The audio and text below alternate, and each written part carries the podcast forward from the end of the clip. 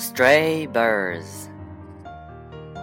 The trees, like the longings of the earth, stand a tiptoe to peep at the heaven.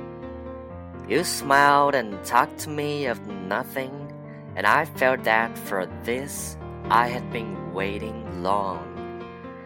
The fish in the water is silent. The animal on the earth is noisy. The bird in the air is singing.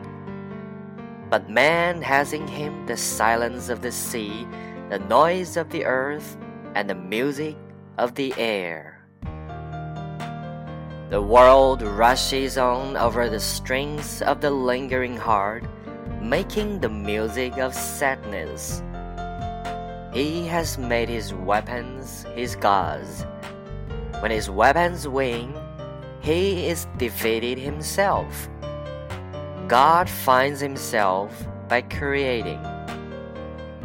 Shadow, with her veil drawn, follows light in secret meekness with her silent steps of love. The stars are not afraid to appear like fireflies. I thank thee that I am none of the wheels of power, but I am one with the living creatures that are crushed by it. The mind, sharp but not broad, sticks at every point but does not move. 飞鸟集，群树如表示大地的愿望似的，踮起脚来向天空窥望。你微微的笑着， 不同我说什么话，而我觉得，为了这个，我已等待的很久了。水里的游鱼是沉默的，地上的兽类是喧闹的。空中的飞鸟是歌唱着的，但是人类却兼有海里的沉默、地上的喧嚣与空中的音乐。世界在踌躇之心的琴弦上跑过去，奏出忧郁的乐声。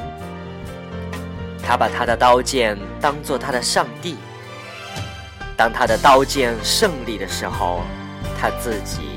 却失败了。神从创造中找到他自己，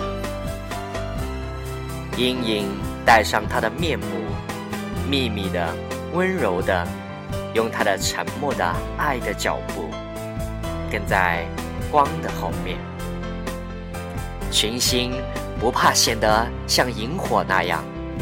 谢谢神，我不是一个权力的轮子。而是被压在这轮子下的活人之一。心是尖锐的，不是宽博的。它执着在每一点上，却并不活动。